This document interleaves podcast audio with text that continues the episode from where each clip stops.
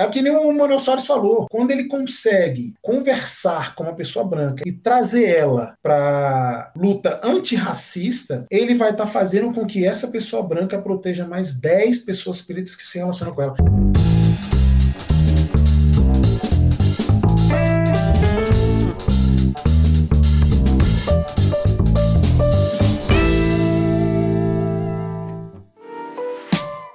Olá, seja muito bem-vindo, muito bem-vinda ao LecCast. Eu sou o Márcio Calai e no episódio de hoje nós vamos bater um papo muito importante sobre o combate ao racismo com o André Nascimento.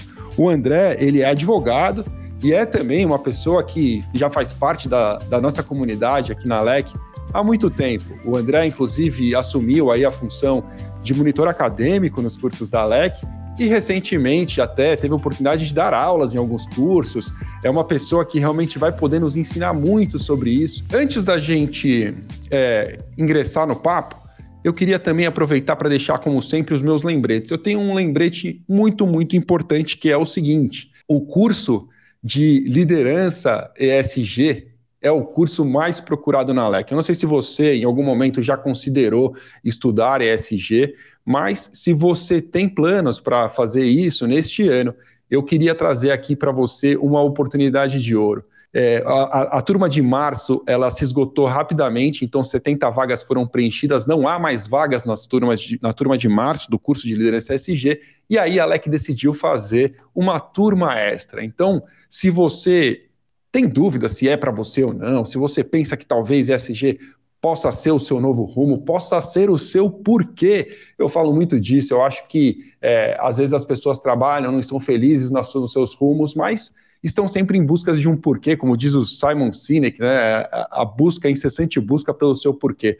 Se você é uma pessoa que tem alguma inclinação é, pela defesa de assuntos ambientais, ou mesmo pelas questões sociais e de governança, como é, prega o nome ESG, é, estudar ESG pode ser um caminho muito interessante para você encontrar uma área em franca ascensão que busca profissionais qualificados e que ainda te dá a oportunidade de trabalhar com algo que cumpra o seu propósito aqui, aqui na Terra, onde você possa encontrar realmente uma razão para ser feliz no trabalho. Então, se você tem qualquer dúvida, pensa nisso. Eu sugiro que você acesse lec.com.br barra ESG traço turma extra. Aí sim, dessa forma, se você vier nos escutar, nos assistir mais para frente, você pode encontrar também o curso de liderança SG nessa turma extra. Vamos lá então, sem mais delongas, vamos trazer o nosso convidado para o papo. André, seja muito bem-vindo ao LecCast, meu amigo. É um prazer ter você aqui hoje comigo.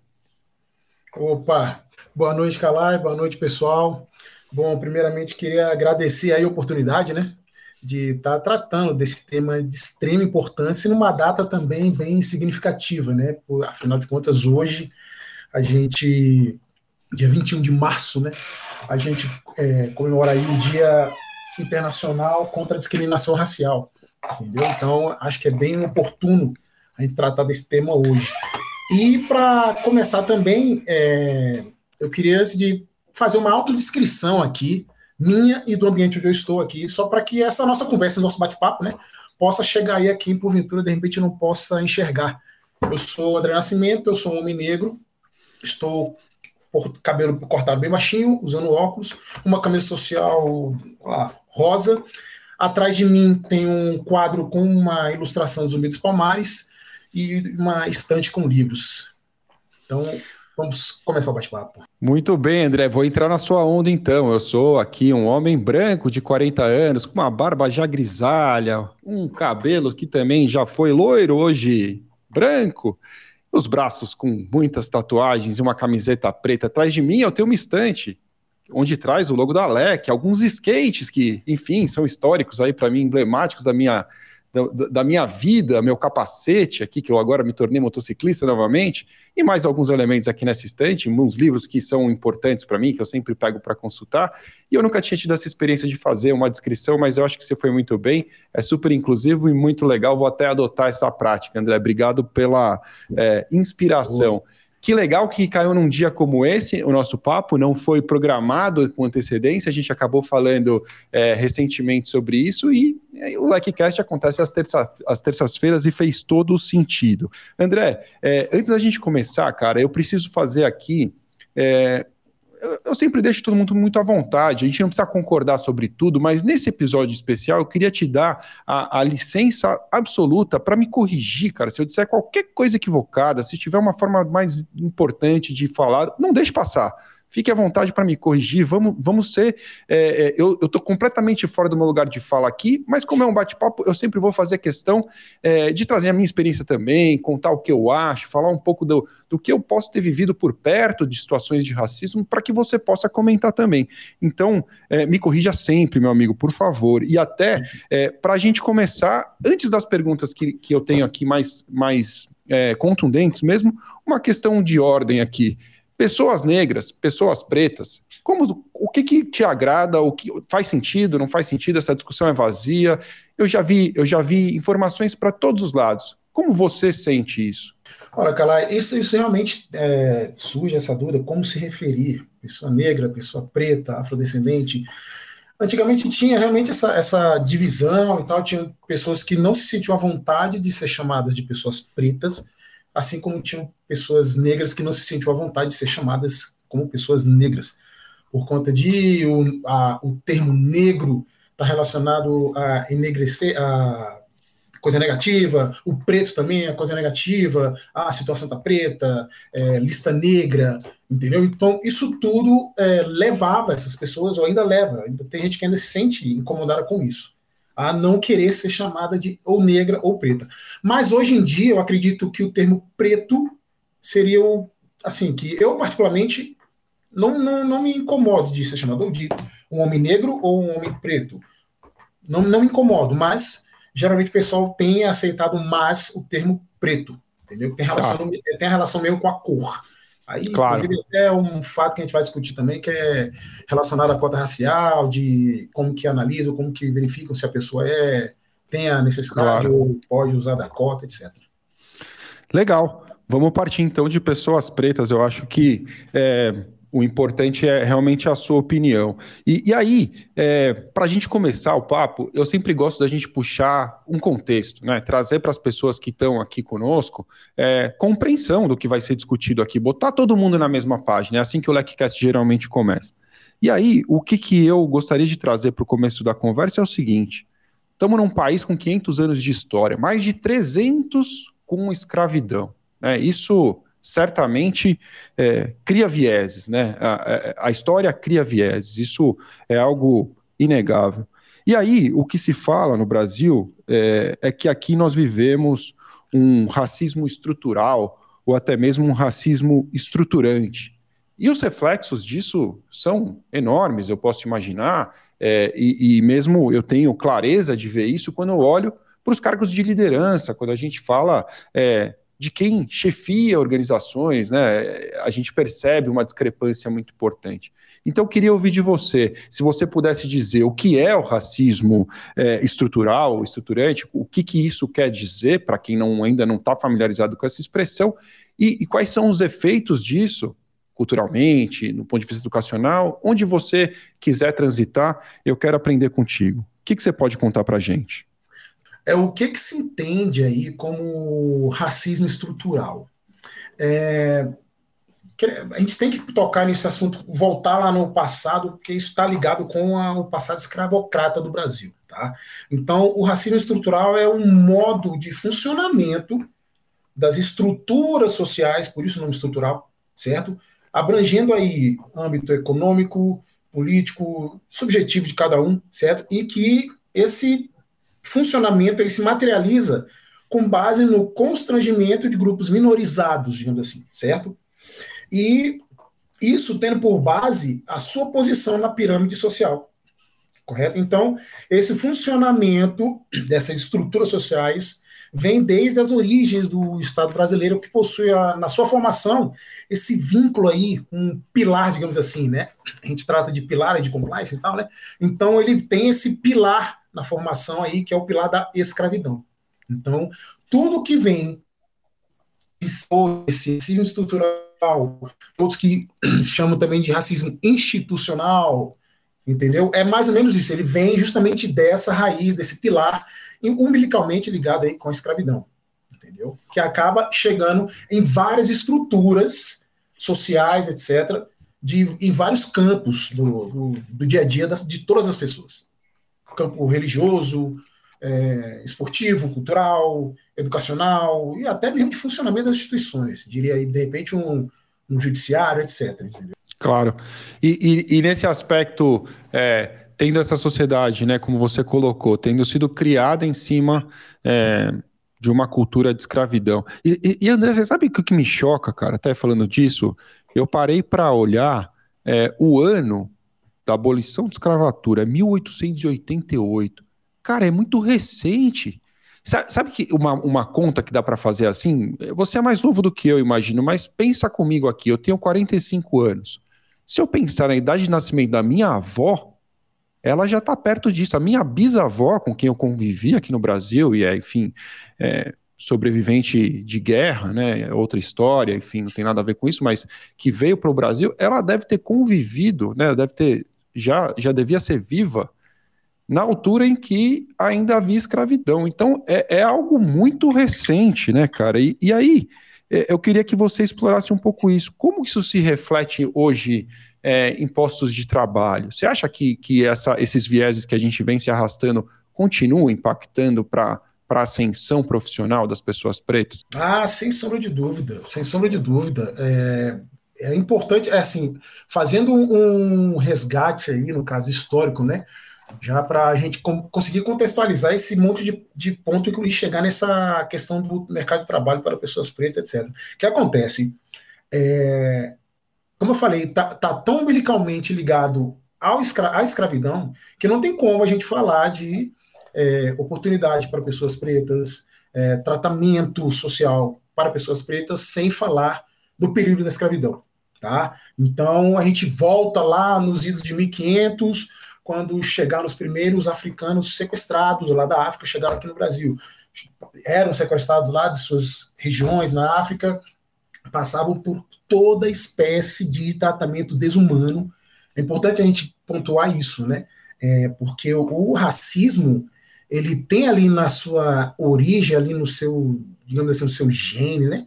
A questão de desumanização, certo? Então, as pessoas, africanos eram sequestrados, acorrentados, às vezes percorriam longas distâncias do centro da África, dependendo da, da localização onde eles forem, fossem, fossem sequestrados, enfim, percorriam longas distâncias até chegar no, na, no porto onde seriam embarcados, eram acorrentados, aí tinha o papel da, da igreja também, porque isso começou na época das grandes navegações para descobrir novas rotas comerciais e é, descobrindo novas, novos povos e tal, levar a civilização, digamos assim, para esses povos, certo? Então tinha o papel da igreja também aí, aí o, o africano sequestrado dele recebia um, uma, um novo nome, um nome católico, enfim, religioso, era benzido, entrava no navio, da, daquele momento em diante ele era tido como uma pessoa salva, certo? Ele deixava de ser uma, um selvagem, um ser perigoso, é, sem,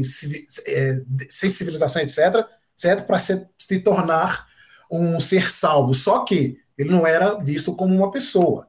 Para todos os efeitos, ele ainda era visto como um animal como um objeto. Entendeu? Passava-se aí meses de travessia até chegar aqui nos portos da, da, das Américas, inclusive Brasil. E nesse meio do caminho, nessa travessia, muitos morriam, certo? Muitos é, acabavam sendo atirados mesmo né, em alto mar, etc por conta de tentar se rebelar contra o, a pessoa que estava ali é, sequestrando ele e tudo mais. E um ponto importante que é, tem um livro do Laurentino Gomes chamado Escravidão.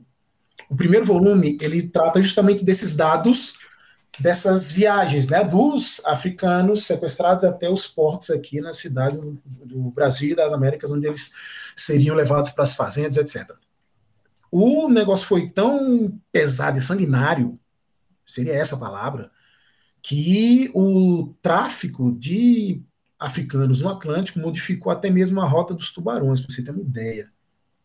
Entendeu? Como é que isso acontecia?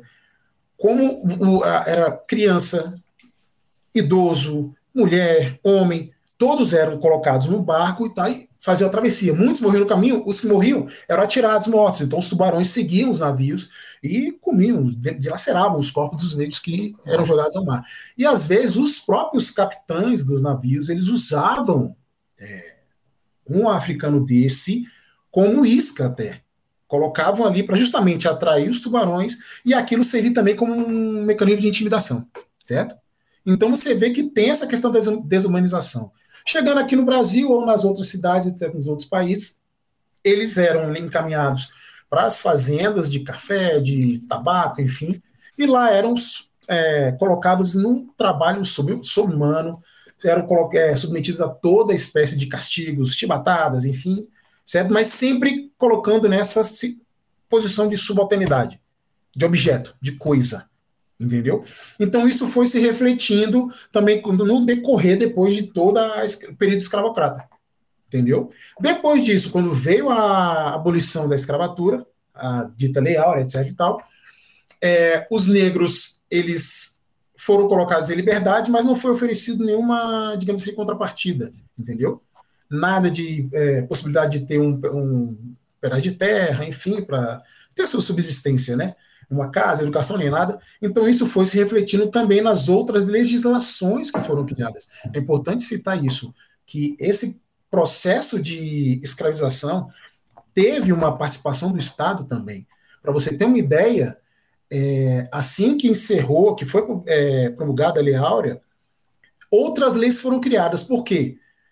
Ficou aquele, aquela grande quantidade de pessoas recém-libertas sem ocupação nem nada, a população começou a questionar: poxa, isso é perigo para a gente. Esse monte de gente aí acreditava-se que eles iam virar vagabundos, iam se entregar à, à promiscuidade, à bebedeira. Então começou-se o que a impor ali uma segurança maior contra essas pessoas, certo? Com isso vieram o quê? Veio a lei da vadiagem. Era tipificado, vadiagem. A pessoa estava ali, tá, tá, tá fazendo o que aqui? Não, estou fazendo nada, estou parado aqui. Tá indo para onde? Tem emprego? Tem trabalho? Não, opa, tá preso. Entendeu? Então isso foi depois, vieram outras legislações, por exemplo, é, a gente vai tocar nesse assunto mais na frente com relação à educação. É, foram criadas leis que proibiam, que era proibido é, pessoas negras, ex-escravizados ou recém-libertos de frequentar a escola. Entendeu? Então isso durou durante muito tempo aí. Em vários estados, depois teve uma lei federal também colocando isso. Então, tudo isso vem se refletindo, vem se refletindo. Depois veio a lei do, do ventre livre, que o, a pessoa, a criança que nascesse é, do ventre de uma mãe que foi liberta, ela ficaria sobre o, os cuidados, entre aspas, né, do dono, do senhor da sua mãe. E só depois é que ele ia poder, determinar, quando ele atingir determinada idade, ele ia conseguir, ele ia conseguir a sua liberdade. Então, ele não, em tese, ele não teria sido nascido livre, certo? Então, toda essa, essa carga histórica pesada, de sofrimento, etc., refletiu em toda a criação cultural do negro, do preto na sociedade, certo? E isso foi se refletindo e se reflete até hoje. Até hoje. Quer ver um outro exemplo? Fazendo um paralelo com o emprego, empregada doméstica.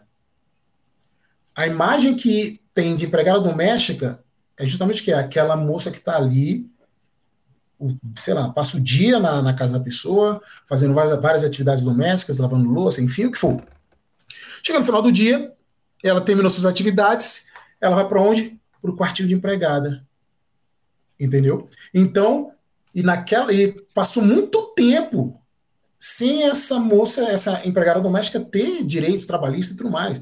CLT surgiu lá na década de 40 e não previa é, é, direitos trabalhistas para quem era empregado doméstico. Só recentemente é que saiu essa, esse reconhecimento, digamos assim. Né? E muita gente ainda. Oh, como assim? Que absurdo isso? Agora vou ter que pagar direito trabalhista para empregado doméstico? Como assim? Porque ainda incrustado na, na, na, na, no dia a dia, na, na, no, na formação da sociedade, justamente esse histórico escravidão, que a pessoa preta, negra, é subalterna, então para ela o lugar dela é da, de menor valia, digamos assim.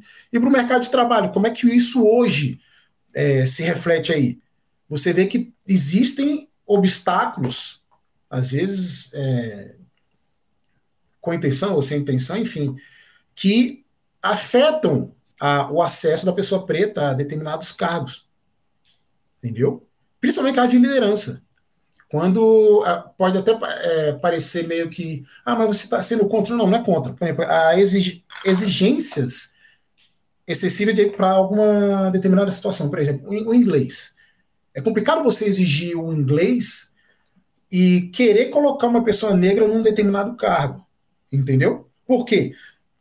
lembra do que eu te falei do, do da, da, educação, foi proibida, etc e tal, então teve uma, uma, um vácuo aí, certo?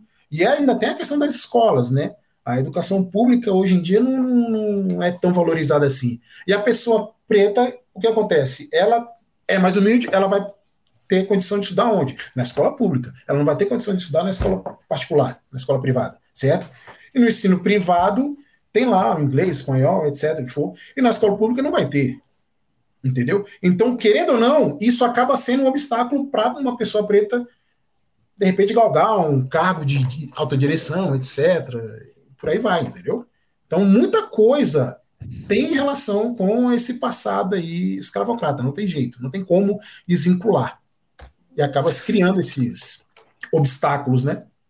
Pô, André, que aula, cara. Estou muito feliz de ter você aqui hoje no LecCast, porque estou aprendendo demais e, e, e, realmente acho que você tem toda a razão, né? É aquela coisa de querer falar de meritocracia quando, na verdade, é, as pessoas não partem da mesma posição, né? Isso é, é, é muito claro. Então, você destaca é, a falta de suporte desde, desde quando houve é, a abolição da escravatura, quer dizer, já foram abandonados ali sem suporte algum. É, Interessante perigo... que você tocou, perdão, de cortar. Esse Imagina. Ponto esse ponto que você citou com relação à meritocracia, né? É, porque eu lembro do tem o, o, livro do Silvio Almeida, Racismo Estrutural, ele tem uma citação sobre racismo e meritocracia. Ele fala assim que no Brasil a negação do racismo e a ideologia da democracia racial sustenta-se pelo discurso da meritocracia. Se não há racismo, a culpa é, pela condição da pessoa preta, que eventualmente não teve uh, alguma oportunidade, é culpa do, da falta de esforço dela. Entendeu? E não é bem isso, não é bem assim. É muitas vezes, ah, vamos, vamos imaginar eu, por exemplo. Hoje eu sou advogado, trabalho, enfim, tenho uma condição social, Aí pode vir alguém e falar, pô, mérito seu, cara, parabéns. Será mesmo que foi mérito? Não tem um, um, um lado aí também de sacrifício? Agora imagine para outras pessoas que não tiveram as mesmas condições como eu tive. Imagine uma pessoa preta que mora, de repente, numa favela, numa comunidade. Entendeu? Então, essa questão, essa, essa noção de meritocracia, ela tem que ser até meio rechaçada aí. Total, completamente rechaçada. E sabe o que, que eu me recordo até de um vídeo? Eu, vi, eu não vou saber dar a fonte aqui, mas um vídeo que botava as pessoas em linha para uma corrida. Não sei se você chegou a ver isso. Falava assim: ah, legal, quem estudou em colégio público dá dois passos para trás, ou então quem estudou no colégio particular dá dois passos para frente. Quem estudou inglês aí no exterior, ah, vai tantos passos para frente. Aí você sai de uma corrida onde tem um monte de gente para trás e vai falar não que vença o melhor, não, né? O melhor preparado talvez vai vencer. Então realmente é, tudo isso que você listou aqui para mim foi muito esclarecedor, porque realmente, né, é, coloca é, a pessoa preta muito para trás nessa corrida, e aí é, muitos outros assuntos que eu tenho para te perguntar partem justamente daí. Acho que foi uma bela introdução.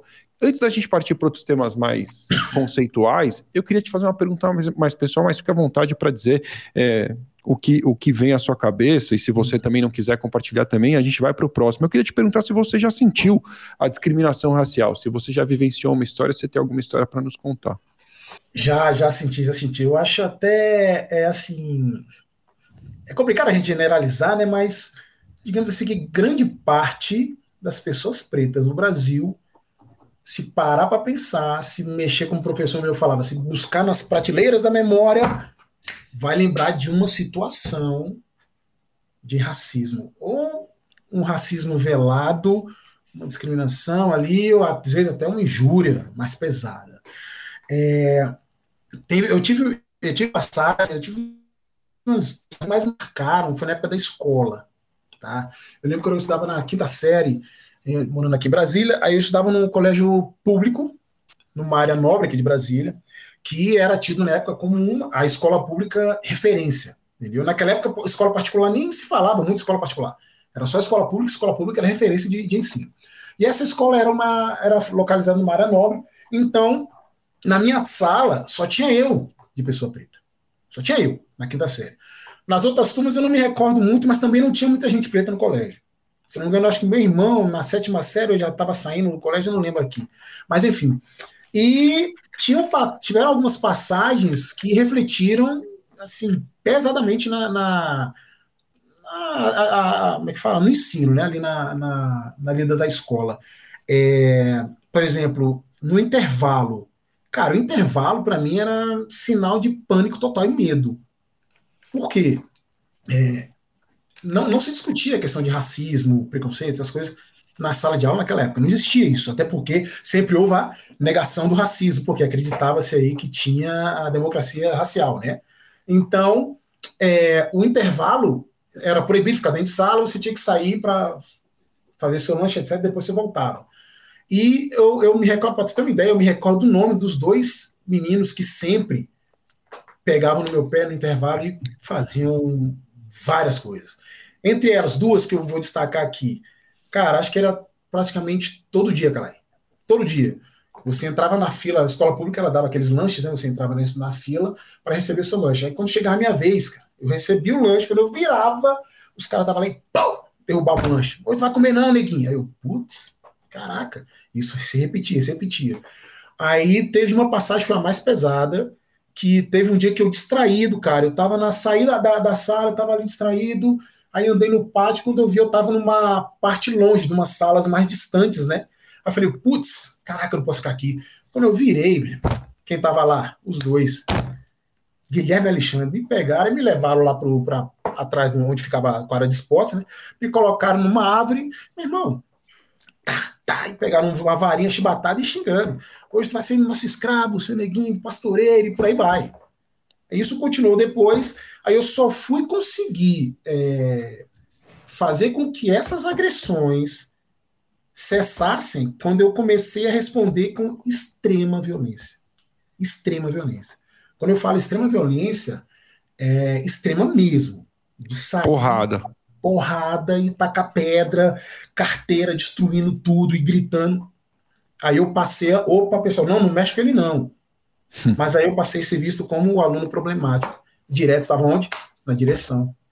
Entendeu? Então isso refletiu o quê? No ensino. Resultado, reprovei a quinta série. Eu não queria ir para a escola. A escola, para mim, era sinal, sinônimo de sofrimento. Para que eu vou para a escola? Ficar apanhando? Eu não. Então eu reprovei a quinta série. Entendeu? Então isso depois foi refletindo e tal, enfim. Depois disso, ainda no âmbito escolar, eu lembro quando eu cheguei na oitava série, a gente se mudou de casa, foi para outro bairro, aí mudei de escola. E nessa outra escola também outras situações de injúrias e violência física, etc e tal. E só parou quando um amigo meu falou: Cara, tu não quer começar a treinar capoeira com a gente, não? Eu, pô, capoeira, que bacana. Eu já tinha procurado outras. Vou te, vou te interromper só para ilustrar. Pessoal, se você não encontrou o André ainda pessoalmente, o bicho deve. Quanto você tem de altura, André? Eu tenho 1,84, se não me engano. Mas o bicho é quadrado de forte. Deve ser. mas nem sempre foi assim, né, André? Imagino que de não, criança. Não, não, é. não, não. Essa época era é. magrelo, entendeu? Então, e você foi então, pra capoeira, que eu te cortei na capoeira. capoeira, você foi pra capoeira. capoeira. Eu tentei até karatê, judô, aquela coisa e tal. Meu pai falou: vocês têm que aprender uma arte marcial. Enfim, mas não me identificava, né? Não tinha essa identificação. Aí quando eu cheguei na capoeira, eu, caramba, irmão, olha isso aqui vários igual a mim, vários meninos pretos, putz, aí pronto. Aí eu passei a andar com a camisa do grupo e tal. Qual era o grupo? Qual era o grupo? Era a Grupo Adilson Capoeira. Foi na Grupo Adilson Capoeira. 90, 91. Só esclarecendo, eu tenho 48 anos, já, já adiantando logo. Pô, eu achei que aí... você era mais novo que eu. E eu falei que não, você era mais não. novo que eu. 48, 48 75. Da idade, idade do meu irmão, 75, eu sou 78. Isso. Aí então eu passei a ser respeitado, digamos assim, por conta da capoeira. Falou, não, não, não, México ele não quer capoeira. Aí eu, pô, beleza. Aí então aí é que eu fui começar a, digamos assim, ter mais aproveitamentos nas escolas e por aí foi. Aí depois eu fui para educação física e lá, por conta da educação física, comecei a, por conta da capoeira, comecei a trabalhar com educação física e foi embora. Essa foi uma das passagens assim pesadas aí. Né? Cara, eu queria te dizer que eu sinto muito por você ter passado por isso. É, putz, triste demais imaginar uma criança tendo que enfrentar algo assim, cara, é, é, realmente muito duro. E fico muito feliz que você tenha chegado na capoeira. E eu, e eu, como sempre, eu gosto de surpreender a audiência aqui. É, a capoeira fez muito parte da minha vida também, cara. Eu, eu, eu ingressei na capoeira, devia ter uns 16, 17 anos, e eu pratiquei capoeira uns 4 anos da minha vida também, cara. Era algo que, que realmente foi transformador para mim também. E, e, isso que você fala de pô, se identificar e tá né? Se estou entre os meus aqui, é, foi algo que me aproximou muito da cultura, né? Das uhum. pessoas pretas, porque eu, cara, me encantei com aquilo. Então eu, eu fiz parte do, é, do, da fonte do Gravatar, depois eu mudei para um outro grupo pequeno que chamava Grupo de Capoeira Labê, e, e, pratiquei durante muitos anos, e a cultura é assim, cara, encantadora mesmo. Mesmo para quem é, é, é, branco, tá de fora, é super acolhido, e você lá dentro não tem essa, preto, branco, todo mundo é é pessoa, e aí todo mundo se gosta, todo mundo briga igual, e quando sai pau na, na, na roda, é, todo mundo se abraça depois da mesma forma, e a coisa e a coisa segue, né? Então, é, foi uma cultura que foi muito importante para mim também, cara, e é legal ouvir você falar. E como a gente está falando dessa, dessa sua reação é, inevitável, né? Uma reação de defesa de extrema violência numa, numa posição que você não tinha plano B, o que me, o que me vem à cabeça é, é justamente onde a gente começou a conversar. A gente se encontrou na internet num post é, do Manuel Moraes, se não me engano, foi isso, até você me corrija se eu estiver errado, e que ele dizia que ele desistiu da violência. Ele falava: já tentei a porrada, eu já tentei. É, ser grosso, ser duro com, as, com pessoas brancas, mas agora eu percebi que o meu caminho é o caminho da educação, é o caminho de puxar e falar assim: vem cá que eu vou te explicar como é que a coisa funciona e com todo, toda a calma, toda a paciência, tentar ser didático com as pessoas e, e, e, e gregário, né? E trazer elas para o lado certo, para o lado dessa discussão. Eu queria que você pudesse traçar um pouco disso, a partir da violência, que é, é um mecanismo de defesa inevitável na, naquela situação, não é algo que se sustenta no longo prazo. Não se trata de ser um, de uma luta armada para resolver esse problema, aparentemente. Eu queria saber a sua opinião. Como é, é a, o posicionamento no seu modo de ver que funciona mais hoje em dia? Como que você pode conquistar é, a, a, o espaço e, e, também o entendimento de pessoas brancas que ainda não tenham atentado para esse tipo de assunto de uma maneira que realmente seja efetivo? O que, que você espera das pessoas brancas? Eu queria que você falasse um pouquinho sobre isso. Sim, sim.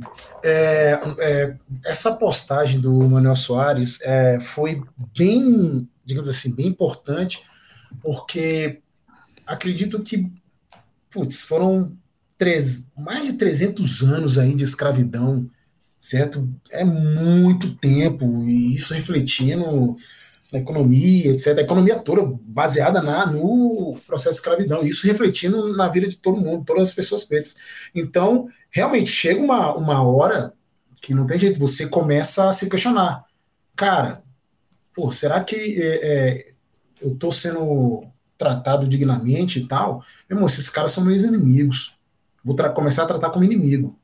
Então, então aquilo que ele falou, é, que tinha um pensamento durante um tempo de para cada branco uma bala, não tem jeito. Se toda pessoa preta que passou por alguma situação de injúria, enfim, de violência, o que for, de racismo e por aí tá, vai, vai chegar um momento que ela vai sentir raiva mesmo, vai sentir, certo? Só que será que é, tá ali batendo de frente, tá, não, meu irmão, tratar na, na, na, base da porrada ou ser grosso, seco, será que isso vai trazer solução? Eu acredito que não vai, entendeu? Tem, tem gente, por exemplo, que você vê na, na no, enfim, nos grupos e perfis de redes sociais, etc, fala assim, ah, não, Google tá aí, cara, busca aí, vai lá e procura aí alguma coisa sobre a gente, eu não vou ficar aqui te dando aula, não. Acho que não é bem por aí, cara, não é bem por aí, por quê? Se for deixar, ah, vai lá no Google pesquisa. Não vai, não vai pesquisar. Não vai. Então eu acho, acredito que seja muito mais proveitoso isso que a gente está fazendo aqui. Essa troca, essa, esse bate-papo, esse bate-papo, trazendo essas informações, ah, do passado, etc. Quer ver um detalhe legal? É, sempre que eu vou a São Paulo, passei muito no, a São Paulo depois dos congressos da LEC, sempre que eu vou, eu dou uma passada no Museu Afro Brasil lá no Ibirapuera. Tem é, é, é um, um enorme com muita informação sobre a nossa cultura, certo? De, trazendo desde lá dos idos de 1500, da, do tráfico negreiro e tudo mais, até os dias atuais, abordando cultura, economia, os nomes importantes na cultura, os nomes importantes na economia, etc., no esporte e por aí vai. Entendeu? Então é um, um passeio interessante para a pessoa branca fazer, entendeu? Então, o, o, o posicionamento é isso. Busque, é, leia autores negros, busque sobre a nossa cultura, visite o Afro Brasil e por aí vai. É, escute é, entrevistas, podcasts, o que for, que tratam do assunto, entendeu? E para ficar aí também a, a, sei lá, de repente uma dica aí, né? Para outras pessoas pretas. Cara, é que nem o Manuel Soares falou. Quando ele consegue conversar com uma pessoa branca, expor a situação e trazer ela para luta antirracista, ele vai estar tá fazendo com que essa pessoa branca proteja mais 10 pessoas pretas que se relacionam com ela. É justamente isso. Eu estou falando com você aqui. O conhecimento que eu estou te passando, as situações que eu estou te passando, com certeza hoje você vai pensar: caramba, não tinha pensado nisso. Quando você for se relacionar com outra pessoa, seja um trabalho na vida social, que for, você vai pensar várias vezes, sei lá, em, é, de como falar, de como tratar, da situação daquela pessoa, entendeu?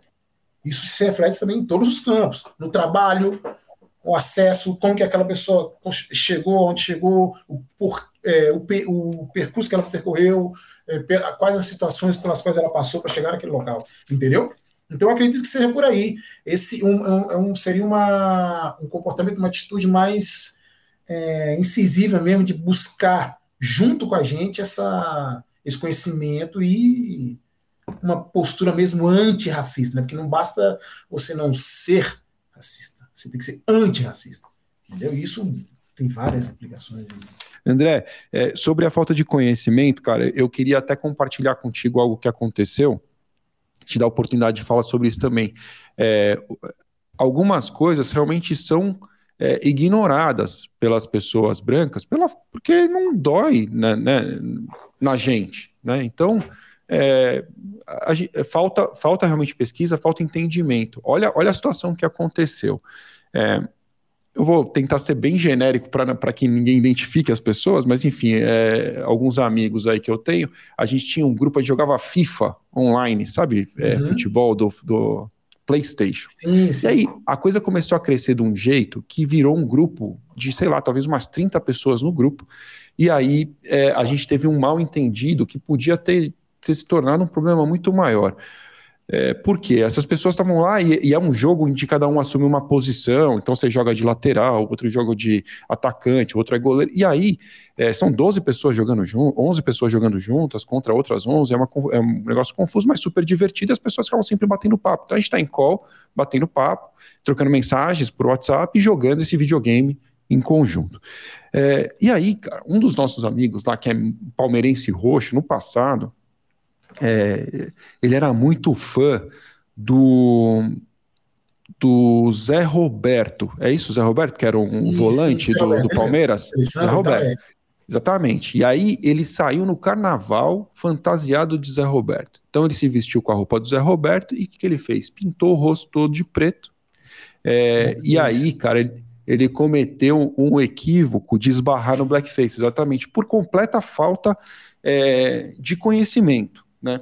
Ali já foi um, um, problema, e eu quero que você fale sobre isso. Eu vou te dar a oportunidade de explicar para as pessoas o que é blackface, mas já foi uma ofensa muito grande ele ter feito isso, ele não tinha a menor ideia, e isso é, foi amenizado, corrigido, estudado entre ele e as pessoas ao redor dele, mas virou uma, uma brincadeirinha no, no, no WhatsApp.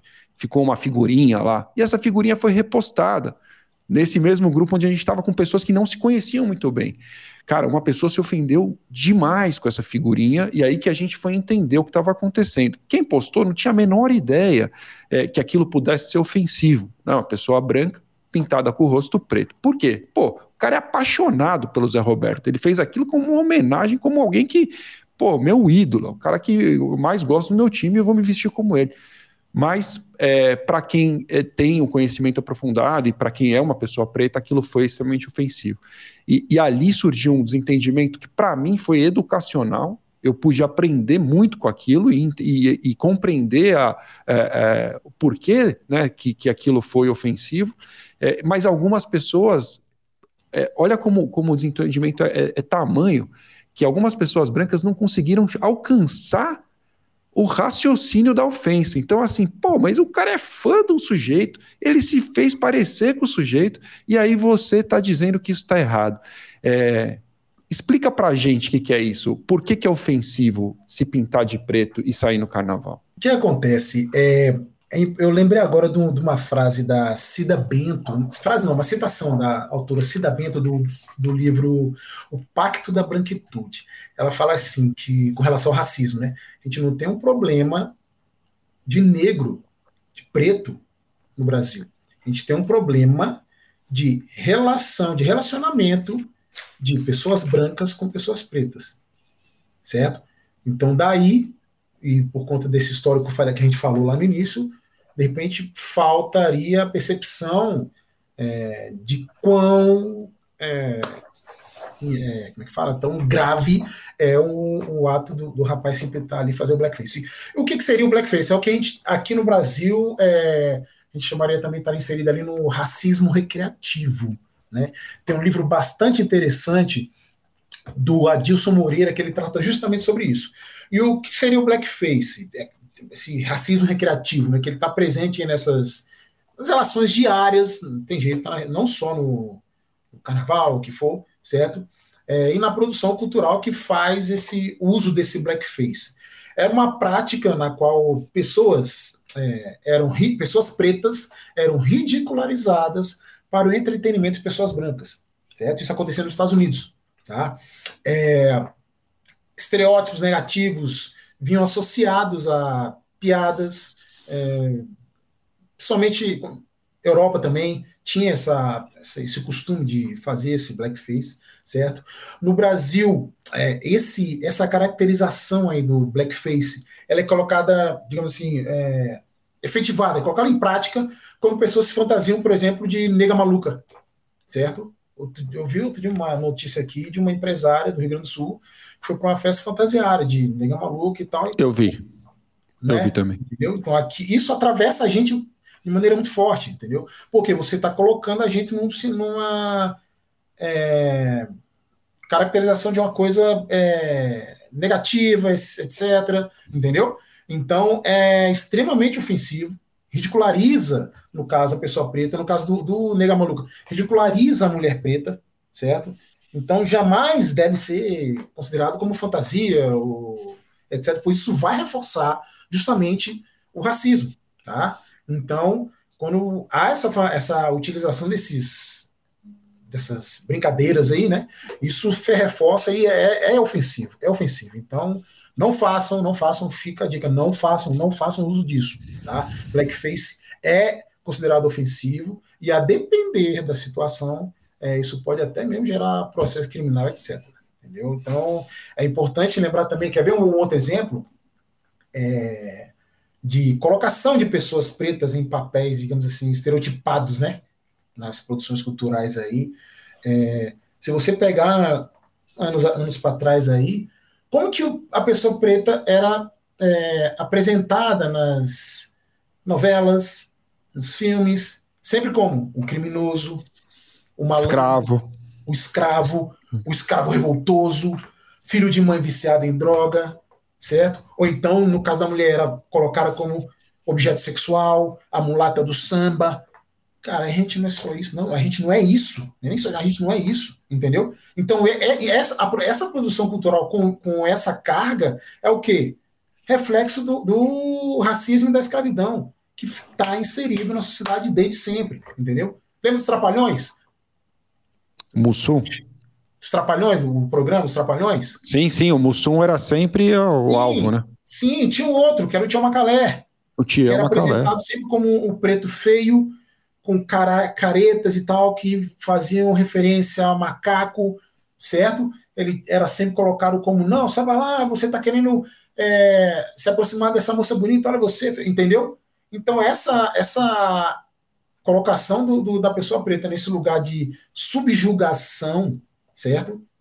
É, com pretexto aí cômico, humorístico, etc., camufla de qualquer jeito, não tem jeito, camufla é, esse racismo com esse pretexto de, de descontrair, de querer fazer rir, entendeu? No entanto, isso aí é essa descontração, né? Só é engraçada para quem faz, mas para quem sofre, para quem se vê ali na situação, porque na hora que eu vejo alguém se fantasiando ali de blackface, de sei lá o que for, cara, eu olho assim, pô, o cara tá me ridicularizando também. Entendeu? Claro.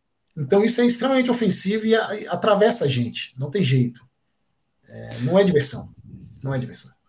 Cara, faz todo sentido e isso é algo, é, acho que pouco divulgado. Eu acho que as pessoas precisam falar mais sobre isso, nós precisamos falar mais sobre isso. Mais uma vez, puta, obrigado por ter esclarecido é, esse tema, porque eu tenho certeza, não é que eu acho, eu tenho certeza que algumas pessoas vão nos ouvir e vão ouvir esse assunto pela primeira vez, porque foi por isso que a gente teve um problema naquela, naquele grupo, porque não foi falado o suficiente, pelo menos não foi falado o suficiente entre as pessoas brancas, elas precisam saber mais sobre isso. E você falou dos, dos papéis né, das pessoas é, nas novelas e tudo mais, sabe que eu me recordei duas coisas. Uma é que, se não me engano, também há um histórico americano de colocar pessoas brancas para fazer o papel de pessoas pretas em filmes. E isso também tem um viés ali no, no blackface, também puxa essa história. Pô, quer dizer, não tem um ator é, é, preto capaz de assumir esse cargo, né, essa função, essa, esse papel, você precisa dar esse, esse, é, né, essa função para uma pessoa branca, diga. Importante você citar isso, porque isso acontece no Brasil também, entendeu? Tem muito ator excepcional, certo? Muito ator preto excepcional, mas que por conta desse racismo ali só era colocado em papel que refletia é, a posição de subalternidade da pessoa preta, entendeu? Agora que você está começando, ainda muito pouco, você está começando a ver nas produções culturais, etc., a pessoa preta numa posição de, ah, de dono de empresa, de advogado, é, entendeu? Antigamente não, não tinha isso. Claro. E colocavam claro. pessoas pretas, inclusive é, é, pessoas brancas se pintavam também, como tu falou, para fazer aquele papel muito, pô, mas será mesmo que essa é a solução? Por que, que a gente não tem, não coloca um, um, ator negro? Cara, porque tem essa, tem essa resistência, não tem jeito, cara, vai ter essa resistência do branco se relacionar ali com o preto e trazer ali, vivenciar e conviver, entendeu? Total. Tem Total. isso, não tem jeito. E, e, e, outra coisa que eu me lembrei enquanto você falava, cara, eu, eu, quem é de São Paulo, aqui talvez saiba do que eu vou dizer, que mais especificamente quem fez cursinho preparatório para vestibular no ângulo, talvez tenha tido aula com um sujeito chamado Dudu. Eu não lembro o nome dele completo. Eu lembro que ele me dava aula de biologia e era um professor extremamente engraçado, um cara que me fazia rir demais. Depois eu vou ver até se eu encontro aqui o nome dele na internet para dizer o nome completo.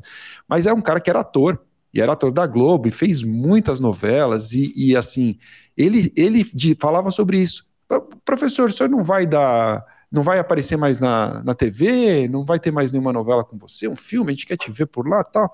E ele dizia isso, ele falava assim, não, enquanto não tiver outra novela com escravo, ou com ladrão, ou com... E, ele, e aí ele batia nisso, ele falava, só vou ter espaço quando tiver é, um, um papel desse tipo para mim. E isso, desde essa minha época de cursinho, pô, faz 20 anos talvez ou mais, a gente já ouvia é, esse professor Dudu falando sobre isso. Mas diga lá, eu te cortei, você ia falar alguma coisa sobre essa questão Sim, do, não, do... É, realmente, essa colocação é legal, é que você vê que é, apesar de a gente já ter, é, digamos assim, vim, vim lutando, né, contra o racismo, contra o preconceito racial há muitos anos, como falam, né, no, no, nosso andar vem de longe, né, só agora é que a gente está começando a ter uma, digamos assim, uma amplitude maior, digamos assim, de alcance, entendeu? Então, isso que a gente está fazendo eu acho excepcional. Você citou a questão de professor, eu me lembro agora, na, na escola, na época de escola, não tive professor preto, de, do primeiro ao fim do segundo grau, naquela época falava segundo grau, né? Na, na faculdade de educação física, eu tive dois professores, um de atletismo e o outro era de era né, estatística, que a gente precisava assistir em outra, outra, outro curso, enfim. Na faculdade de Direito, eu, cara, eu não tive nenhum, nenhum professor preto. Nos cinco anos de, de faculdade que eu fiz, nenhum. Entendeu? Então, pô, mas por que, que isso acontece?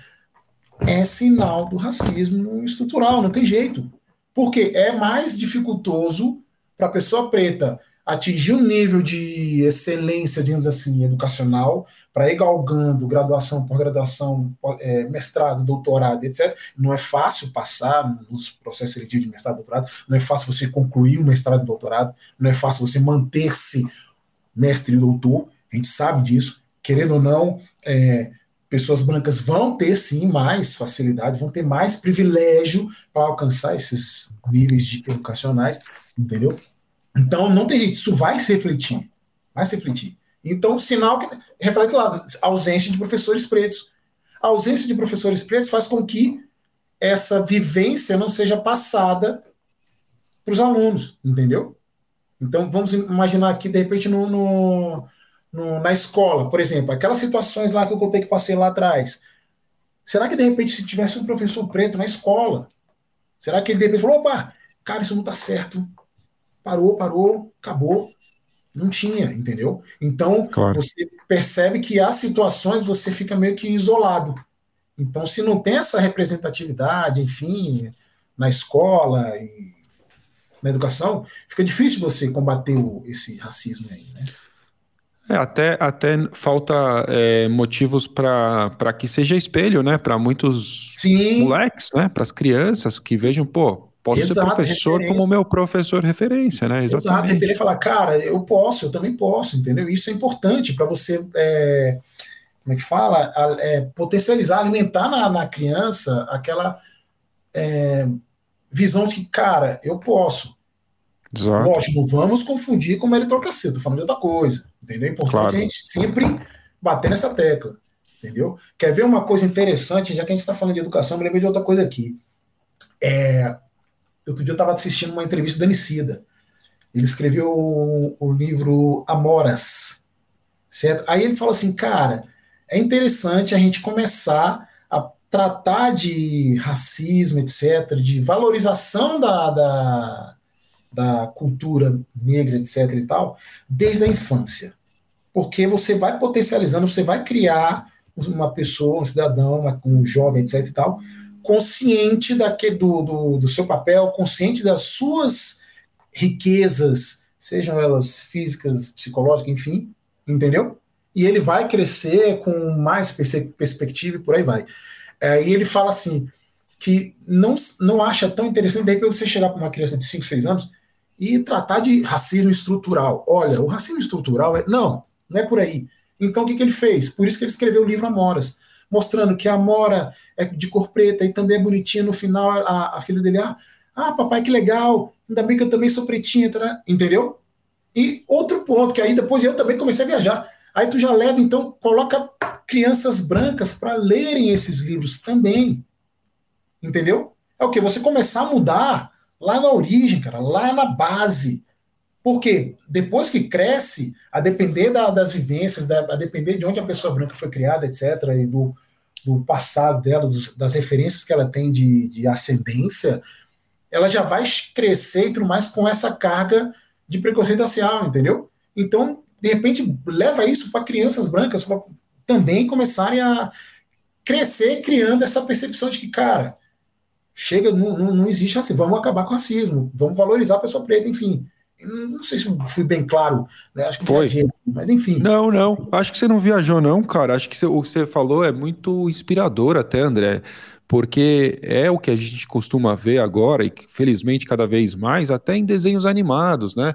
É, os personagens que identificam com as crianças, tal. É, acho que é Maribel, se não me engano, uma, uma princesinha linda, de óculos. Pô, ela é de óculos, tem cabelo enroladinho, não é, né? Então, é, as coisas vão mudando. Personagens centrais que sejam é, criancinhas é, pretas, ou então. Exato. Enfim, eu acho que isso, isso é, traz identificação, traz é, é, compreensão para todos, né? Eu acho que isso é fundamental, acho que você foi super bem. Sim, para você ter uma ideia, você pegou agora essa questão de, de, de personagem e tal, eu lembrei aqui é, carnaval. Carnaval, coisa de carnaval, aquela coisa do pessoal se fantasia e tal, a brincar o carnaval, etc. Aí geralmente a, os pais têm criança e tal, coloca fantasia de super-herói, né? Eu lembro quando era moleque, ia carnaval, vamos lá pra rua e tal, brincar, vamos. Aí, cara, vamos fantasiar de Batman e Robin. Eu, porra, Batman e Robin? Como assim? Não, não rola, não, não, dá um super-herói branco, beleza. A gente ia, se fantasiava, brincava, mas logo, logo, ah, meu irmão, perdi a graça. No meio mesmo da brincadeira, tirar a fantasia, porque aquilo, a gente não se descarga com aquilo, entendeu? Então tem essa questão da representatividade cultural, né? Essas fantasias de carnaval, etc. Aí, por isso que quando veio o, o filme é, Pantera Negra. Pantera Negra. Não, comunidade preta ficou em êxtase total. Falou: caraca, meu irmão, finalmente, cara, a gente tem um super-herói preto, velho. Pra se, se, se espelhar, enfim, certo? Então aquilo pra gente representou assim um, um, um poder gigantesco. Então a ausência desses, desses exemplos, né? de pretos em situação de poder, de sucesso, etc., limita é, é, esse limita o alcance do horizonte dessas possibilidades é, para pessoas pretas tendo, entendendo como sendo possível, entendeu? Então, quando se coloca pessoas pretas em situações de menor valia, você retira é, dessa pessoa um, um, mundo de possibilidades, entendeu? Por exemplo, outra coisa que eu até outro dia eu vou, vou até procurar direitinho aqui, é, um perfil de uma moça na, nas redes. O que, que a gente é passado para a gente, desde a escola, enfim, sobre cultura preta, sobre a história do povo preto. É o que? Escravidão, sofrimento e tal, aquela coisa toda. Mas o povo esquece. Tá, cara, de onde, de onde vieram? Vieram da África, sim, mas o que eles eram? Mas se for buscar mesmo, eram reis, cara. Entendeu? eram engenheiros, enfim, tinham uma gama gigantesca de potencialidades, de, de conhecimentos, etc., mas que foram é, apagados tá, por conta do racismo, por conta desse da, da do, do, modo de ver a pessoa preta como objeto, como animal, entendeu?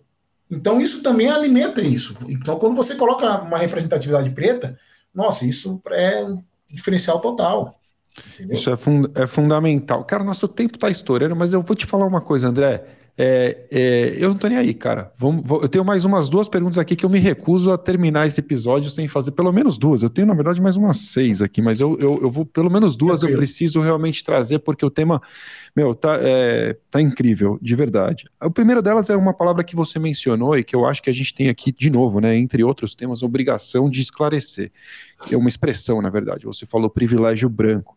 Então, eu queria que você dissesse para as pessoas o que é o privilégio branco e por que, que é tão difícil para algumas pessoas reconhecer a existência desse privilégio branco. Por que, que as pessoas preferem negar a existência de um privilégio branco quando ele é tão evidente, quer dizer, é, é escancarado até, né? Explica para gente, o que, que, é isso? Sim, o, o, o que, que seria aí, no caso, esse privilégio branco? O privilégio branco é. Não tem jeito, é, é, sempre vai ligar com escravidão, enfim. É você se perceber a sua posição como pessoa branca e como que as, os, as suas metas, os seus objetivos não são bloqueados ou não são não, não se tornam obstáculos em função da cor da sua pele. Entendeu? Então a pessoa branca ela vai ter mais facilidade para alcançar determinados postos de trabalho. A pessoa branca vai ter facilidade para lidar com determinadas situações no campo é, pessoal, enfim, cultural, o que for, entendeu? Então, o privilégio branco é justamente isso. A facilidade que vocês possuem de atingir é, pontos na vida profissional e na vida pessoal e poss é, possibilidade de alcançar isso sem ser é, atrapalhado, digamos assim, ou mesmo impedidos por conta da cor da sua pele. Você quer ver um exemplo é, de um privilégio branco que acaba que a gente, pessoa preta, tem que tomar algumas, alguns cuidados, né? A gente começa a, ter algumas reações, alguns, alguns comportamentos para justamente evitar problema. Quer ver um exemplo? É, quando era menino, eu lembro que meu pai sempre falava: Não, vai sair de casa, não esquece a carteira de identidade. Por quê? Cara, eu vou ser abordado para a polícia. Se eu não tiver minha identidade, já era, meu amigo, eu tô preso. Tá entendendo a gravidade? Quer ver outra coisa? Por exemplo, eu mesmo, eu morro de medo, cara. Hoje, eu, eu sou advogado, eu tenho minha carteira da OAB. Eu entendo a minha carteirinha da OAB como a minha carta de alforria. Hoje eu não saio para lugar nenhum sem minha carteira da OAB. Porque se acontecer alguma coisa, se eu sofrer uma abordagem policial, a gente estava vendo recentemente aqui o Supremo discutindo perfilamento racial, né, abordagem policial por conta da cor da pele, porque uma pessoa preta correndo, um branco correndo é atleta, um preto correndo é ladrão, entendeu? Então, tenho isso também. É, é um privilégio branco. Você correndo na rua, à noite, cara, eu vou dar uma corridão aqui dentro, aqui perto de casa. Para você, pode ser uma boa. Isso é um privilégio branco. Para mim, não. Para mim, já vai ser problema. Entendeu? Porque eu corro um grande risco de ser abordado pela polícia. Porque acreditou-se desde lá atrás que o homem preto é perigoso e tal, e é criminoso, correndo é bandido. Tá entendendo? É um exemplo do privilégio branco. Entendeu? Total. É mais ou menos por aí. É, é muito claro mesmo, André. E esse exemplo que você deu, cara, realmente, até outro dia eu vi um, um humorista é, carioca, preto, fazendo piada disso. É claro que o humorista está no papel do humorista, e aí, se ele sente que isso é, às vezes é até uma forma de chamar atenção para o problema, aí cada um vai ter a sua opinião, se é adequado ou se não é. Mas ele dizia isso. Ele falava, pô, eu sou magro e eu sou preto e carioca. E eu queria fazer crossfit. Sabe por que, eu não faço? Ele fala assim, porque como é que eu vou correr na rua? Era a piada dele, era essa eu vou passar correndo, tá, tá correndo aqui, eu faço crossfit. E, ele, e, e isso, do jeito que ele fala, é, já é o suficiente para se tornar uma piada, porque ele fala, pô, como é que eu vou correr magrinho desse jeito? Eu não tenho o perfil do crossfiteiro, eu não sou fortão, não sou branco, não tô aqui com a roupa. Não, então, essa é algo que é uma forma que ele chamou de chamar isso, atenção para isso. Isso aconteceu comigo, cara. Isso aconteceu comigo. Não que abordar, mas o medo, entendeu? Eu, o receio, eu, né? É, o receio, aquela coisa. É, é, eu jogo futebol americano aqui em Brasília, no Tablado Cerrado, e a gente faz um treino de crossfit voltado para o jogo. Aí teve um dia que o treino era carregar não sei o que lá e tal, depois correr uma distância X. Aí eu lembro que a gente começou a correr, aí eu vi na, rua, na pista contrária vindo uma viatura. Eu, putz, caraca. Eu falei, ó, se, se abordarem a gente, fala qualquer coisa aí que o advogado tá aqui. Entendeu? Então é isso, cara. É, é, é, um, é. é um exemplo de privilégio branco. Entendeu? Quer ver outra é, coisa? É. é, por exemplo, quando você usa boné, usar boné pra gente é perigoso, porque remete, ó, aquilo ali, usando boné, pode abordar que é bandido. Chinelo de dedo, dificilmente eu saio de casa com chinela havaiana. A resistência é muito grande de usar chinela havaiana na rua, entendeu? É um privilégio que uma pessoa branca tem, de repente, ir para algum lugar de chinelo, ir na farmácia ali e tal, usando, de repente, um casaco de capuz, e eu não, entendeu? Isso para mim representa risco perigo de abordagem policial. Ou mesmo de, do dono pensar que eu estou entrando lá para assaltar. Entendeu? Então é mais ou menos isso. É, cara, é, é muito importante você falar sobre isso, muito esclarecedor, porque é algo que nem passa pela cabeça, cara. Você fala, pô, eu vou, eu saio de chinelo e boné e capuz ao mesmo tempo e, e, nunca vai me ocorrer que, pô, eu vou ter um problema de abordagem policial. E aí, acho que no meu caso, eu tenho um pouco desse sentimento que você tem, a partir do momento que eu me torno advogado, na minha jornada aí, de ter um conforto que a minha OAB me traz de que se eu tiver qualquer tipo de abuso, eu vou saber conversar com o policial que estiver caminhando nesse sentido, explicando, é claro, que ele está lidando com advogado e tudo mais. Mas é, é, no seu caso, cara, é o que você falou, é quase que você tivesse um, sur, um super trunfo na, na carteira ali guardado para mostrar, peraí que a conversa aqui vai ser diferente. Mas Exato. quantas pessoas não têm, né, cara? Quantas pessoas não têm isso e, e, passam por esse tipo de limitação no seu direito de viver, né? No seu direito uhum. de exercer o livre arbítrio aí, de fazer o que, o que bem quer entender, cara. É complicado, isso vai se refletir no, no, no na vida inteira da pessoa, no, é. inclusive no, no trabalho mesmo. Sem a pessoa, dúvida. A pessoa está indo para o trabalho, de repente ela sofre uma abordagem policial e é levada para a delegacia. Porque não? Suspeita. Fundada suspeita. Aí ah. vai ligar lá, pô, não vou conseguir chegar no trabalho que eu tô, tô preso. Se ele conseguir ligar, entendeu? Então são situações até que, já que a gente está falando também é, de, de, falou de mercado de trabalho, são situações que o empregador, etc., tem que se atentar. Poxa, o, o, o eu vou abrir uma, uma vaga, um processo seletivo mas eu quero pessoas pretas.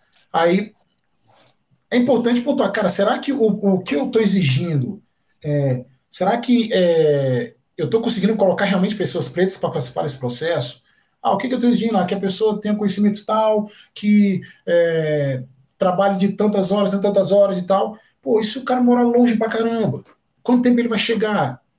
A pessoa preta mora numa favela lá longe, ela vai ter que pegar o trem e tal, entendeu? Então eu lembrei até de um, de uma, de um poema da Elisa Lucinda, que fala justamente isso, é, sobre essa questão de perder tempo e tal no trem, não perder o trem, entendeu? Ela fala, o poeta é, é passageiro do último vagão. Fala assim, tem uma parte do poema que fala assim, eu a vida toda tive medo de perder o trem. Sempre morei longe do sonho, do dinheiro, da formação, de um tipo de arte, do descanso. Calculei a vida para não perder o trem Entendeu? Então, pense nesse ponto do deslocamento pela cidade dessas pessoas mais vulneráveis, entre as pessoas pretas. Quanto isso afeta, digamos aí, o, o, o desempenho dela no, no, emprego e tudo mais, entendeu? Então percebe como é, é a, a, situação do racismo ela é, é, gigantesca e abrange várias situações do dia a dia, enfim, é, é, é muito complexo. Lidar com é. isso é complicado. Cara, sem dúvida, e, e, e eu. É, putz, eu tenho tantas perguntas para te fazer, mas realmente, como o nosso tempo está andando, eu vou deixar algumas para depois, e aí até te convido depois, André, e ficaria o convite público desde já, para a gente falar mais sobre isso em outras formas, cara. Artigos Sim. no nosso blog da LEC, a, a, como você sabe disso, né, cara? Mas eu, eu quero reafirmar aqui o nosso compromisso, portas abertas para qualquer tema que tiver entalado na garganta. Se você quiser falar disso, você fala, a gente põe nas nossas mídias, põe no blog, põe aqui no LecCast, volta a falar sobre isso numa outra abordagem, a gente vai conversar mais. Mas uma coisa que eu não posso deixar de te perguntar para a gente caminhar para as últimas perguntas aí, para a sua dica de leitura, que vai vir ao final, como sempre, é sobre lei de cotas, sobre as ações que têm sido feitas aí nos últimos anos. Lei de cotas completou 10 anos, né? Ela é de 2012. Uhum. A, a, ONU também lançou a década internacional de afrodescendentes em 2015, também vai para 10 anos. É, o que, que você, como você enxerga essas ações, né? Elas já trazem frutos? É muito cedo? Elas precisam de melhorias? O que, que você acredita sobre, principalmente sobre a lei de cotas? Você acha que ela está cumprindo o papel dela? Sim, sim. É, foi uma, uma legislação que surgiu e trouxe um ganho assim é, gigantesco para a população preta, entendeu? É, muitas pessoas pretas conseguiram entrar nas faculdades, as públicas, etc., e por outros meios também, é, não só no serviço público também. Então, essa, esse, essa possibilidade de dar acesso a essas pessoas pretas a esses locais ajuda também justamente na, na, representatividade, como eu te falei, entendeu? Então, você colocando cota, é aquela coisa, que nem diz aquela música da, da Bia Ferreira, né? Cota não é esmola, tá? É, a cota, ela é justamente uma maneira de fazer, você fazer uma, uma reparação histórica pelos anos de escravidão, tudo que aconteceu com a população preta, certo? Outros anos de atraso forçado, digamos assim. Entendeu? Então eu acredito sim que teve é, um grande lado positivo da lei de cotas. Eu acredito até que ela deveria se estender um pouquinho mais nessa duração, certo? Porque a gente precisa de mais pessoas pretas nas universidades, mestrado e por aí vai, entendeu? Nos cargos públicos, certo? Inclusive tem até uma, uma frente agora é, para que seja indicada uma mulher preta para a vaga no Supremo, precisa de uma representatividade tamanha. E não só isso, porque a pessoa preta chegando nesses cargos, ela vai passar a percepção dela de vida e, enfim, outras pessoas vão ter outra, outra ideia do, do que será tratado ali, entendeu? Então acho que sim, teve um, um, uma ajuda assim, estupenda, estupenda. E eu só acho que ela poderia se estender um pouquinho mais, entendeu? Muito bom. Cara, você sabe que eu, eu, eu queria compartilhar contigo rapidamente aqui é, como foi a minha percepção sobre a, a, questão de cotas. Né? Quando eu primeiro tive contato com isso, e aí deve ter sido por volta de 2012 mesmo, quando se começou a falar é, da lei, eu, eu, eu nunca fui contra, né? não tinha nada para ser contra, mas eu sentia um, um. Como eu posso colocar isso de uma maneira adequada? Eu sentia falta, talvez essa seja a expressão adequada, eu sentia falta de um olhar para pessoas que não são, não, a questão no meu modo de ver, né, assim, não eram é, preto ou branco, mas pessoas pobres, né? Então, é, e foi motivo de muita discussão no passado, né? Falar assim, poxa, mas o, o branco pobre não teve oportunidade também, estudou numa escola pública, teve todas as mesmas limitações e ela não faz parte da cota. E aí, naquele momento, eu, eu pensava assim, poxa, realmente essas pessoas estão ficando de fora. E aí, é, como eu disse, eu nunca fui contra, mas eu sentia a falta disso. Mas eu, eu parei para refletir sobre o assunto e, e o que eu concluí na época, e hoje eu não sou só a favor, como eu estou contigo, acho que realmente tem que ter e tem que incentivar muito mais, eu acho que ainda é muito pouco, mas o que me levou a, a pensar foi o seguinte: o fato de existirem outros problemas sociais, como é realmente o acesso das pessoas pobres à educação de melhor qualidade, para que elas se tornem competitivas também, não exclui o fato de que a situação da pessoa preta é ainda diferente. Existe um outro universo que você trouxe para cá de uma maneira esclarecedora hoje e que não deixa qualquer dúvida de que realmente a cota ela não só deve né, caminhar assim, como ela é necessária. A gente precisa realmente colocar as coisas no devido lugar. E não vai acontecer é, simplesmente pelo fato de que ah, agora está tudo certo, agora está tudo bem. Não está. Se tivesse tudo certo, as coisas já teriam se nivelado. A gente já teria lideranças pretas em várias organizações, já teria, é, inclusive, é, questões é, sociais e financeiras e classes sociais sendo é, mais é, misturadas, mescladas, não teria uma segmentação, não seria uma coisa como permanece até hoje. Então, é, eu acho que isso talvez seja ainda um dos motivos que, que impede as cotas de, de terem uma aceitação maior, o fato de não abraçar todo mundo, mas ela não é a solução para todos os problemas. Essa é a minha visão hoje.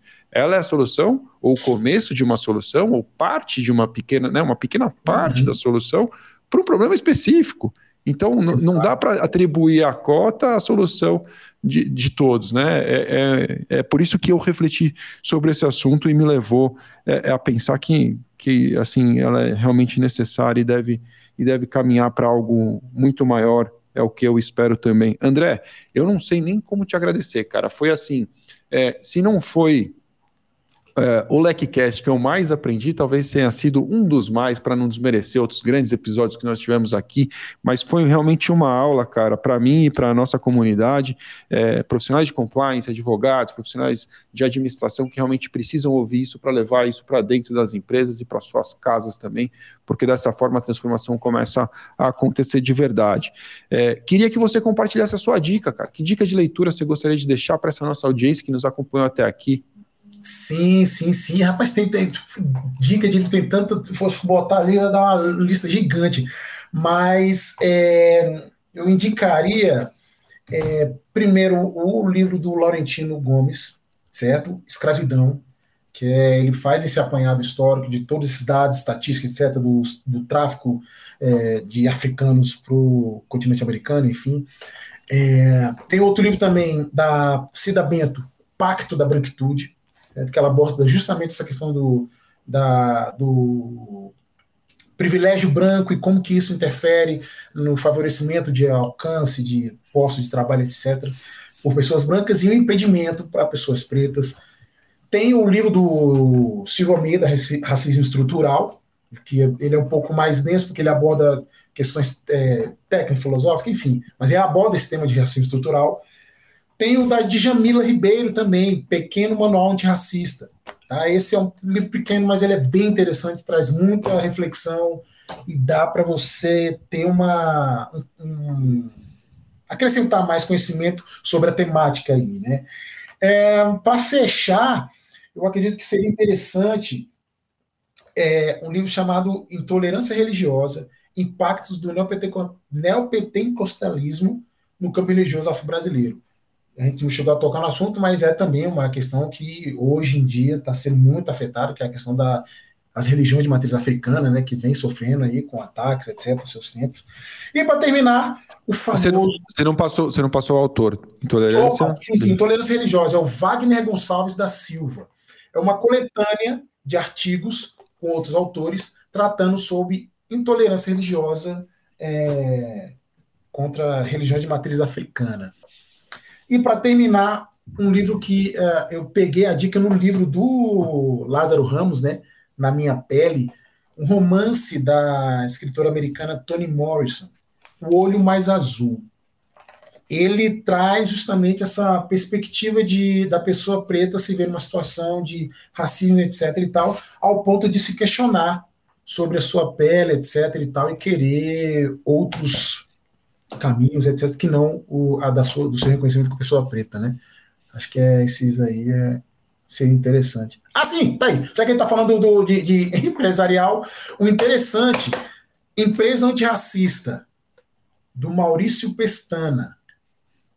Bem interessante, ele traz uma série de entrevistas com vários CEOs de alta liderança de, de, de grandes empresas que estão agindo para incluir pessoas pretas é, nas grandes corporações. É interessante também. Maurício Pestana, a empresa antirracista. Falar com advogado é bom, é que não vem uma indicação de livro, vem praticamente uma bibliografia aqui. Tem é opções é para todo mundo. Se você fosse indicar para quem realmente ainda não, abord, não leu algo sobre isso e precisa ler, dá para dizer que o pequeno manual antirracista talvez seja um ponto de partida? Sim, sim, sim, com certeza, com certeza. Com certeza, porque ele, ele aborda justamente essa questão, um, um pouco do, do, do, Silvio de Almeida, racismo estrutural, aborda a questão de cotas também e tal, e é, é, um bom ponto de partida, com certeza, com certeza. É um livro pequeno, mas que a leitura, você, numa sentada, você termina de ler e dá vontade de ir atrás de todas as referências também que ela cita. Show de bola. Eu quero lembrar você que está com a gente aqui até agora, como eu falei no começo, o Alex está com uma turma extra no curso de liderança SG. As vagas estão esgotadas, mas nós vamos abrir uma turma extra porque a turma de março esgotou. Se você quer liderar as discussões ambientais e também sociais de governança na sua empresa, ou enfim, alcançar um novo cargo nesse mercado que vai movimentar trilhões nos próximos anos aí, eu sugiro que você acesse lec.com.br barra ESG traço turma extra. As inscrições você deve fazer a sua pré-inscrição nessa página e na próxima segunda-feira você vai poder concluir a sua inscrição com condições especiais. André, para a gente encerrar, eu queria trazer um comentário que eu li aqui, cara, que eu acho que é, é, um, é, um, é um outro tema é, importante é, que, que aí cabe a mim, talvez, trazer realmente aqui, que é o seguinte: sua aula aqui que você deu hoje foi tão esclarecedora que ela, sem eu ter te feito a pergunta, ela explicou por que, que essa frase que eu vou colocar aqui é verdadeira. E aí eu quero convidar você, branco como eu, a repetir isso todos os dias para você mesmo e para as pessoas ao seu redor, que é o seguinte: não existe racismo reverso.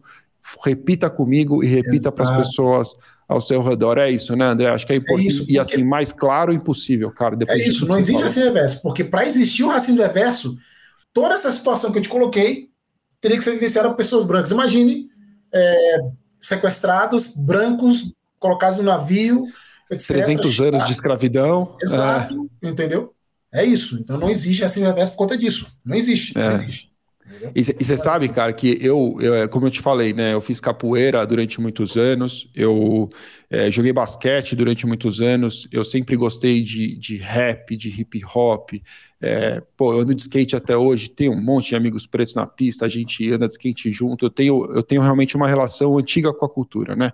E eu tive uma vivência, muito rapidamente eu vou contar aqui. Eu, eu quando eu fui aos Estados Unidos em 2000 e 2000 e nada, ano 2000 devia ser mais ou menos, por uma experiência internacional. Morei na casa de algumas pessoas lá, pelo Lions Club. Eu fui representar o Brasil no encontro com mais de 50 jovens de 30 países diferentes, era uma coisa assim. Eu entrei numa loja de discos e fui comprar discos de rap, né? Porque, pô, tava lá, tava na fonte, né? Deslumbrado ali olhando as coisas. E três caras, meu, certamente assim, do basquete, roupa de basquete, camisa de time e tal, vieram me empurraram na, na, no negócio de. Na, na, na lista ali dos, dos, CDs, na época, a gente comprava CD. É, CD de rap, falou, ele falou para mim uma coisa do tipo assim: não, não, a Madonna, a Lady Gaga, sei lá, falou o nome de uma cantora, falou assim: é naquela outra sessão ali. E, e foram pô, super ofensivos, né? E, e, na época eu não nem falava inglês muito bem, mas eu repetia assim, falei assim, ô oh, amigo, calma aí, cara, eu sou do Brasil e, e comigo a história não é assim, né? Eu tava em Montgomery, no Alabama. Então você pode imaginar que lá é um lugar onde a segregação é super importante, já tiveram muitos problemas com isso.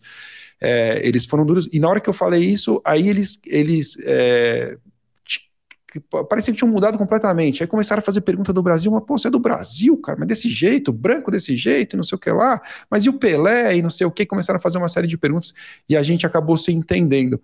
É, mas é, esse tipo de evento, né, que alguém pode, num dado momento, se enganar e querer classificar como racismo reverso, é, não é racismo reverso. Né? Isso é uma reação que não é à toa, é algo que é, até compreensível naquele cenário onde eu vivi naquele momento e que é, você tem que encontrar um caminho de contornar. Eu, eu acho que realmente não é o caminho do embate que vai, vai salvar, mas não sou eu que tenho que achar. E no fundo, é, aquilo ali me ensinou muita coisa, né? Aquilo ali me ensinou a enxergar um pouco mais sobre esse tipo de, de cenário que no Brasil não é, é um pouco diferente, é velado, não é um, uma Sim. separação, não é uma segregação tão clara, né?